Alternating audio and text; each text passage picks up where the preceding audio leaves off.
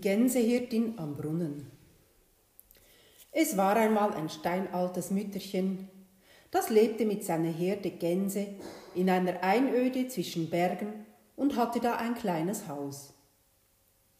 Die Einöde war von einem großen Wald umgeben und jeden Morgen nahm die Alte ihre Krücke und wackelte in den Wald.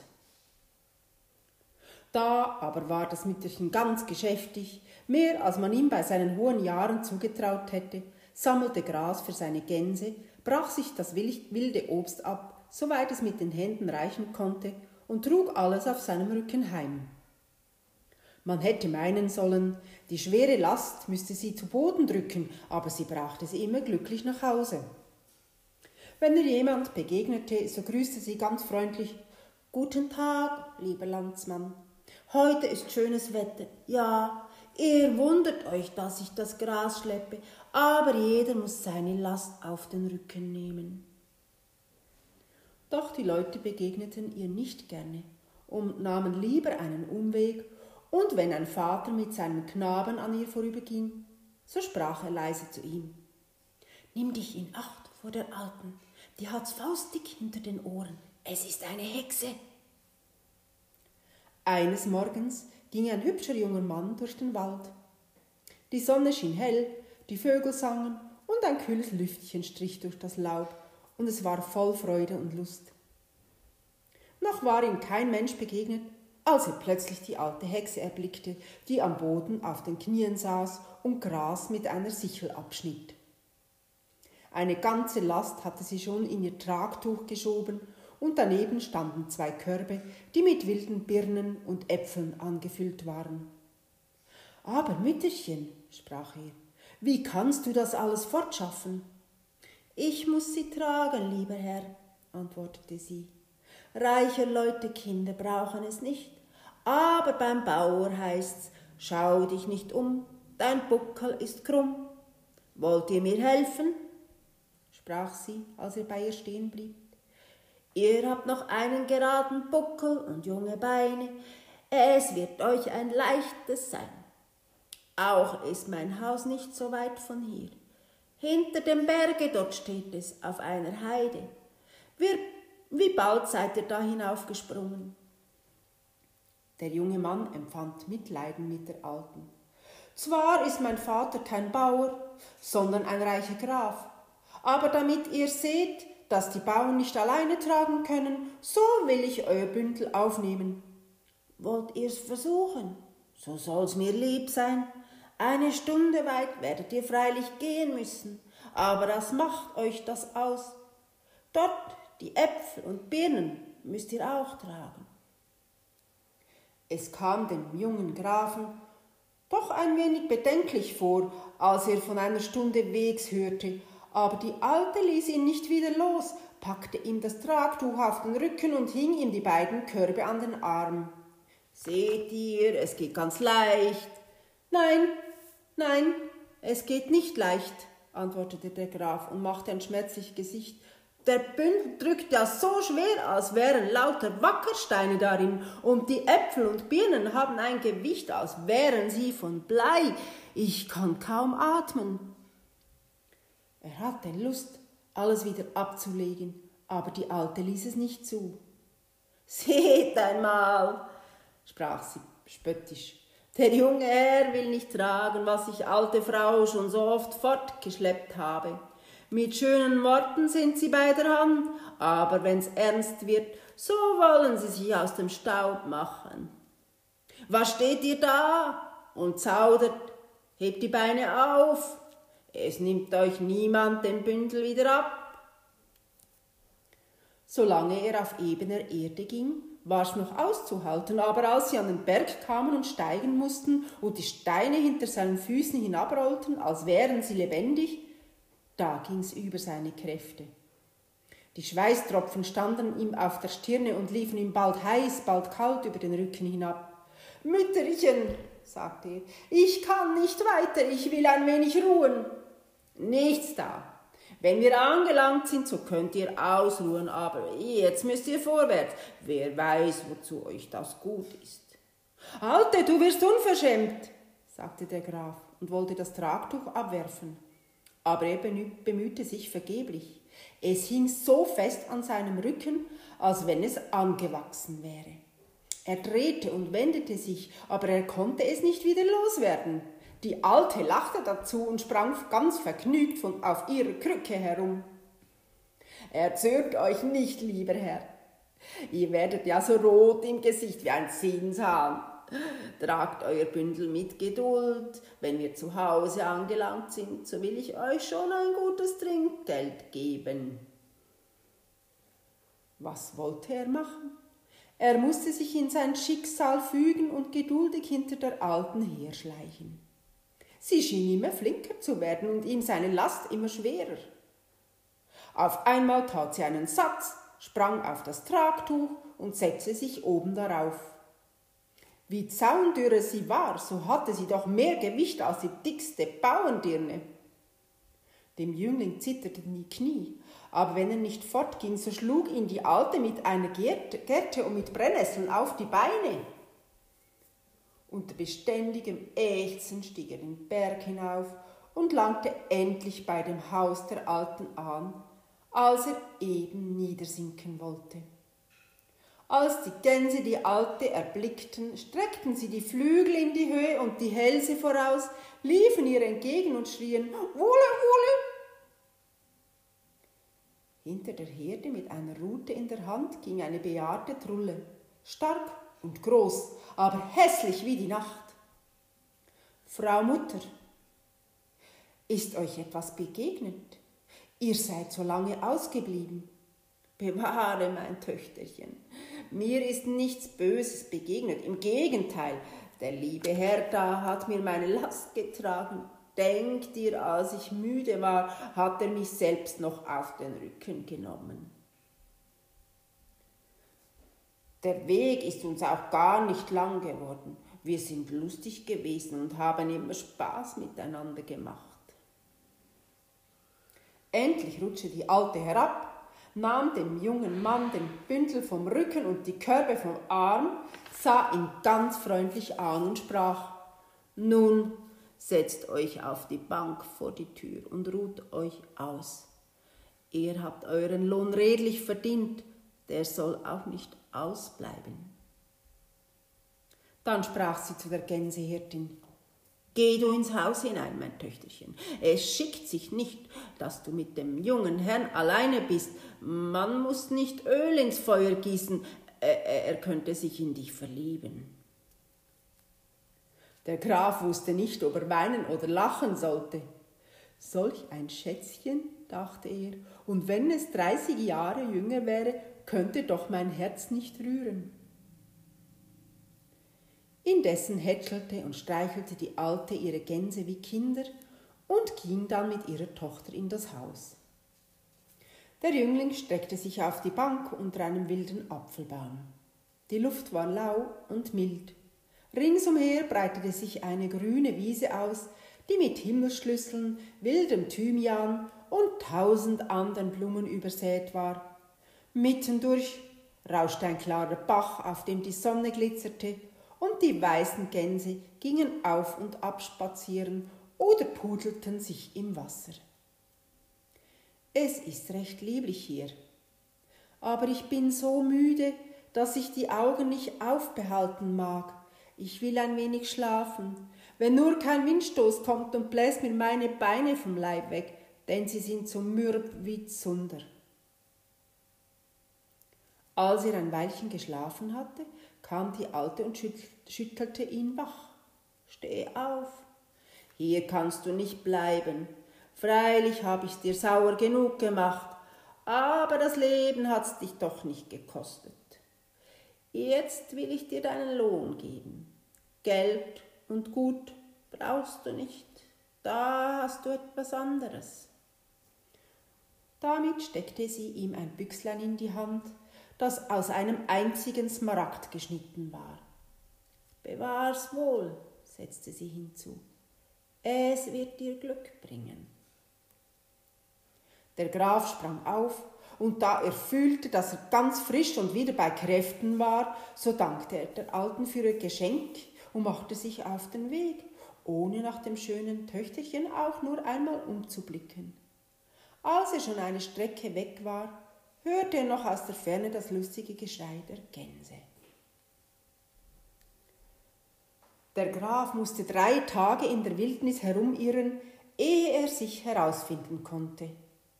Da kam er in eine große Stadt, und weil ihn niemand kannte, ward er in das königliche Schloss geführt, wo der König und die Königin auf dem Thron saßen.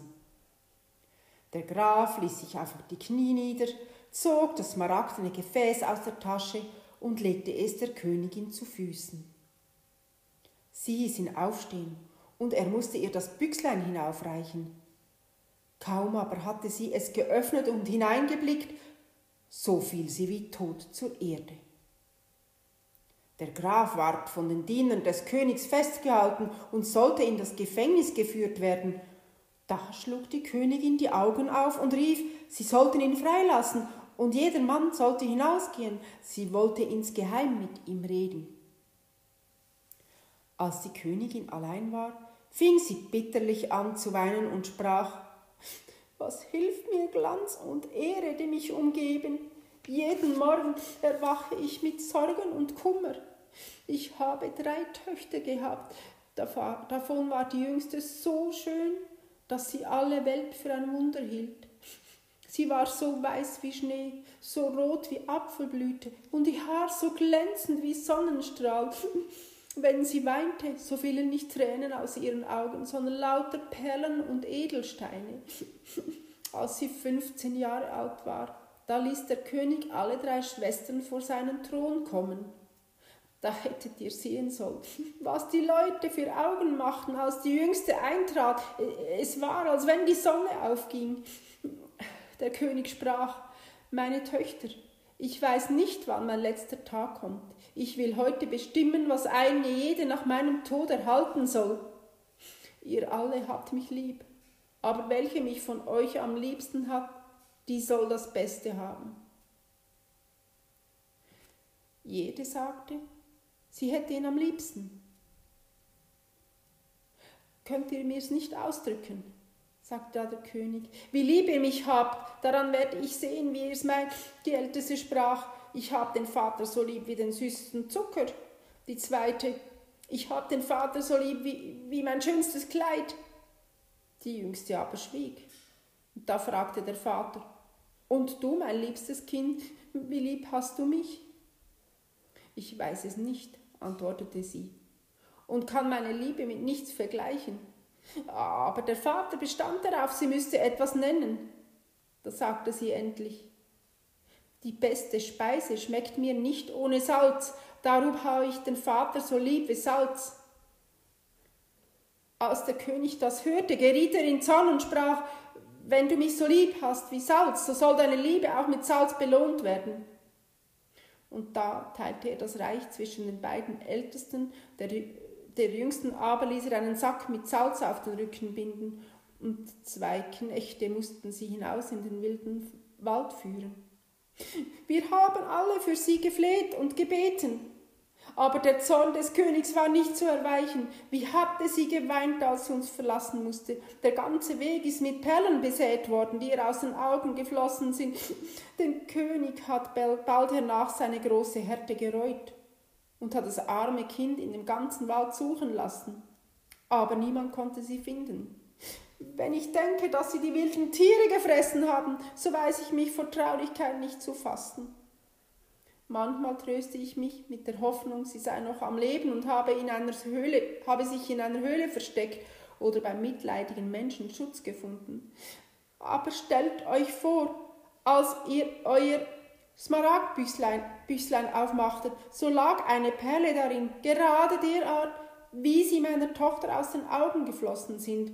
Und da könnt ihr euch vorstellen, wie mir der Anblick das Herz bewegt hat. Ihr sollt mir sagen, wie ihr zu der Perle gekommen seid. Der Graf erzählte ihr, dass er sie von der Alten im Walde erhalten hätte, die ihm nicht geheuer vorgekommen wäre und eine Hexe sein müsste. Von ihrem Kinde aber hätte er nichts gehört und gesehen. Der König und die Königin fassten den Entschluss, die Alte aufzusuchen. Sie dachten, wo die Perle gewesen wäre, da müssten sie auch Nachricht von ihrer Tochter finden. Die Alte saß draußen in der Einöde bei ihrem Spinnrad und spann. Es war schon dunkel geworden und ein Span, der unten am Herd brannte, gab ein sparsames Licht. Auf einmal war es draußen laut, die Gänse kamen heim von der Weide und ließen ihr heiseres Gekreisch hören. Bald hernach trat auch die Tochter herein. Aber die Alte dankte ihr kaum und schüttelte nur ein wenig mit dem Kopf. Die Tochter setzte sich nieder, nahm ihr Spinnrad und drehte den Faden so flink wie ein junges Mädchen. So saßen beide zwei Stunden und sprachen kein Wort miteinander. Endlich raschelte etwas am Fenster und zwei feurige Augen glotzten herein. Es war eine alte Nachteule, die dreimal Uhu, Uhu, Uhu schrie. Die Alte schaute nur ein wenig in die, in die Höhe und dann sprach sie, Jetzt ist's Zeit, Töchterchen, dass du hinausgehst. Tu deine Arbeit. Sie stand auf und ging hinaus. Wo ist sie denn hingegangen? Über die Wiesen, immer weiter bis in das Tal. Endlich kam sie zu einem Brunnen, bei dem drei alte Eichbäume standen. Der Mond war indessen rund und groß über den Berg aufgestiegen, und es war so hell, dass man eine Stecknadel hätte finden können. Sie zog eine Haut ab, die auf ihrem Gesicht lag, bückte sich dann zu dem Brunnen und fing an, sich zu waschen. Als sie fertig war, tauchte sie auch die Haut in das Wasser und legte sie dann auf die Wiese, damit sie wieder im Mondschein bleichen und trocknen sollte. Aber wie war das Mädchen verwandelt? So was habt ihr noch nie gesehen. Als der graue Zopf abfiel, da quollen die goldenen Haare wie Sonnenstrahlen hervor und breiteten sich, als wäre ein Mantel, über ihre ganze Gestalt. Nur die Augen blitzten heraus, so glänzend wie die Sterne am Himmel, und die Wangen schimmerten in sanfter Röte wie die Apfelblüte. Aber das schöne Mädchen war traurig. Es setzte sich nieder und weinte bitterlich. Eine Träne nach der anderen drang aus seinen Augen und rollte zwischen den langen Haaren auf den Boden. So saß es da und wäre lange sitzen geblieben, wenn es nicht in den Ästen des nahestehenden Baumes geknittert und gerauscht hätte. Sie sprang auf wie ein Reh, das den Schuss des Jägers vernimmt. Der Mond war gerade von einer schwarzen Wolke bedeckt, und im Augenblick war das Mädchen wieder in die alte Haut geschlüpft und verschwand wie ein Licht, das der Wind ausbläst. Zitternd wie ein Espenlaub lief sie zu dem Haus zurück. Die Alte stand vor der Tür und das Mädchen wollte ihr erzählen, was ihm begegnet war. Aber die Alte lachte freundlich und sagte, ich weiß schon alles.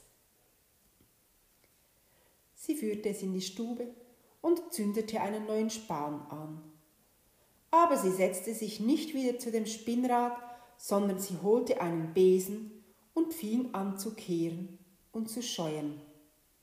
Es muss alles rein und sauber sein, sagte sie zu dem Mädchen.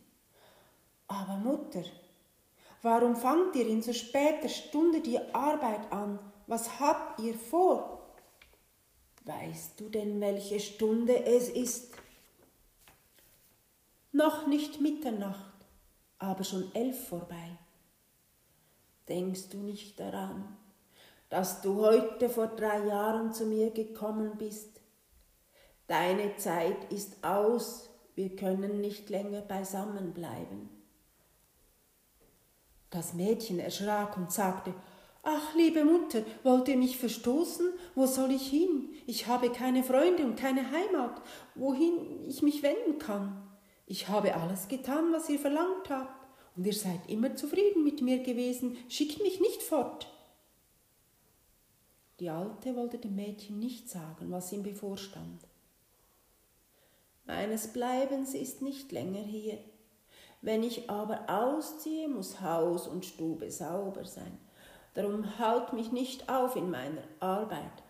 Deinetwegen sei ohne Sorgen, du sollst ein Dach finden, unter dem du wohnen kannst, und mit dem Lohn, den ich dir geben werde, wirst du auch zufrieden sein. Aber sag mir nur, was ist vor? Ich sage dir nochmals, störe mich nicht in meiner Arbeit, rede kein Wort weiter, geh in deine Kammer, nimm die Haut vom Gesicht und zieh das seidene Kleid an, das du trugst, als du zu mir kamst, und dann harre in deiner Kammer, bis ich dich rufe. Aber ich muss wieder von dem König und der Königin erzählen, die mit dem Grafen ausgezogen waren und die Alte in der Einöde auf sich, aufsuchen wollten. Der Graf war nachts in dem Walde von ihnen abgekommen und musste alleine weitergehen. Am anderen Tag kam es ihm vor, als befände er sich auf dem rechten Weg. Er ging immerfort, bis die Dunkelheit einbrach. Da stieg er auf einen Baum und wollte da übernachten, denn er war besorgt, er möchte sich verirren. Als der Mond die Gegend erhellte, so erblickte er eine Gestalt, die den Berg herabwandelte. Sie hatte keine Rute in der Hand, aber er konnte doch sehen, dass es die Gänsehirtin war, die er früher bei dem Haus der Alten gesehen hatte. Oho, da kommt sie, und ich habe erst die eine Hexe, so soll mir die andere auch nicht entgehen. Wie erstaunte er aber, als sie zu dem Brunnen trat, die Haut ablegte und sich wusch, als die goldenen Haare über sie herabfielen und sie so schön war, wie er noch niemand auf der Welt gesehen hatte. Kaum, dass er zu atmen wagte, aber er streckte den Hals zwischen dem Laub so weit vor, als er nur konnte, und schaute sie mit unverwandten Blicken an. Ob er sich zu weit überbog oder sonst schuld war, plötzlich krachte der Ast und in demselben Augenblick schlüpfte das Mädchen in die Haut, sprang wie ein Reh davon, und da der Mond sich zugleich bedeckte, so war sie seinen Blicken entzogen. Kaum war sie verschwunden, so stieg der Graf von dem Baum herab und eilte ihr mit behenden Schritten nach. Er war noch nicht lange gegangen, so sah er in der Dämmerung zwei Gestalten über die Wiese wandeln. Es war der König und die Königin, die hatten aus der Ferne das Licht in dem Häuschen der Alten erblickt und waren darauf zugegangen. Der Graf erzählte ihnen, was er für Wunderdinge bei dem Brunnen gesehen hätte, und sie zweifelten nicht, dass das ihre verlorene Tochter gewesen wäre. Voll Freude gingen sie weiter und kamen bald bei dem Häuschen an. Die Gänse saßen ringsherum, hatten den Kopf in die Flügel gesteckt und schliefen, und keine regte sich nicht. Sie schauten zum Fenster hinein, da saß die Alte ganz still und spann, nickte mit dem Kopf und sah sich nicht um. Es war ganz sauber in der Stube, als wenn da die kleinen Nebelmännlein wohnten, die keinen Staub an den Füßen tragen. Ihre Tochter aber sahen sie nicht. Sie schauten das alles eine Zeit lang an. Endlich fassten sie sich ein Herz und klopften leise ans Fenster. Die Alte schien sie erwartet zu, ha zu haben. Sie stand auf und rief ganz freundlich Nur herein, ich kenne euch schon. Als sie in die Stube eingetreten war, sprach die Alte. Den weiten Weg hättet ihr euch sparen können, wenn ihr euer Kind, das so gut und liebreich ist, nicht vor drei Jahren ungerechterweise verstoßen hättet. Ihr hat's nicht geschadet. Sie hat drei Jahre lang die Gänse hüten müssen. Sie hat nichts Böses dabei gelernt, sondern ihr reines Herz behalten. Ihr aber seid durch die Angst, in der ihr gelebt habt, hinlänglich gestraft. Dann ging sie an die Kammer und rief, Komm heraus, mein Töchterchen. Da ging die Tür auf, und die Königstochter trat heraus in ihrem seidenen Gewand mit ihren goldenen Haaren und ihren leuchtenden Augen, und es war, als ob ein Engel vom Himmel käme. Sie ging auf ihren Vater und ihre Mutter zu, fiel ihnen um den Hals und küsste sie. Es war nicht anders, sie mussten alle vor Freude weinen.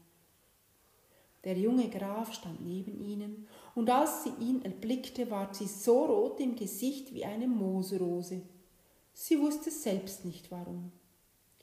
Der König sprach Liebes Kind, mein Königreich habe ich verschenkt, was soll ich dir geben? Sie braucht nichts. Ich schenke ihr die Tränen, die sie um euch geweint hat. Das sind lauter Perlen, schöner als im Meer gefunden werden und sind mehr wert als euer ganzes Königreich. Und zum Lohn für ihre Dienste gebe ich ihr mein Häuschen. Als die Alte das gesagt hatte, verschwand sie vor ihren Augen. Es knatterte ein wenig in den Wänden, und als sie sich umsahen, war das Häuschen in einen prächtigen Palast verwandelt, und eine königliche Tafel war gedeckt, und die Bedienten liefen hin und her. Die Geschichte geht noch weiter. Aber meiner Großmutter, die sie mir erzählt hat, war das Gedächtnis schwach geworden. Sie hatte das Übrige vergessen. Ich glaube immer, die schöne Königstochter ist mit dem Grafen vermählt worden und sie sind zusammen in dem Schloss geblieben und haben da in aller Glückseligkeit gelebt, solange Gott wollte. Ob die schneeweißen Gänse, die bei dem Häuschen gehütet wurden, lauter Mädchen waren, es braucht's niemand überzunehmen, welche die Alte zu sich genommen hatte, und ob sie jetzt ihre menschliche Gestalt wieder erhielten und als Dienerinnen bei der jungen Königin blieben, hm, das weiß ich nicht genau. Aber ich vermute es. So viel ist gewiss, dass die Alte keine Hexe war, wie die Leute glaubten, sondern eine weise Frau, die es gut meinte. Wahrscheinlich ist sie es auch gewesen, die der Königstochter schon bei der Geburt die Gabe verliehen hat, Perlen zu weinen statt der Tränen.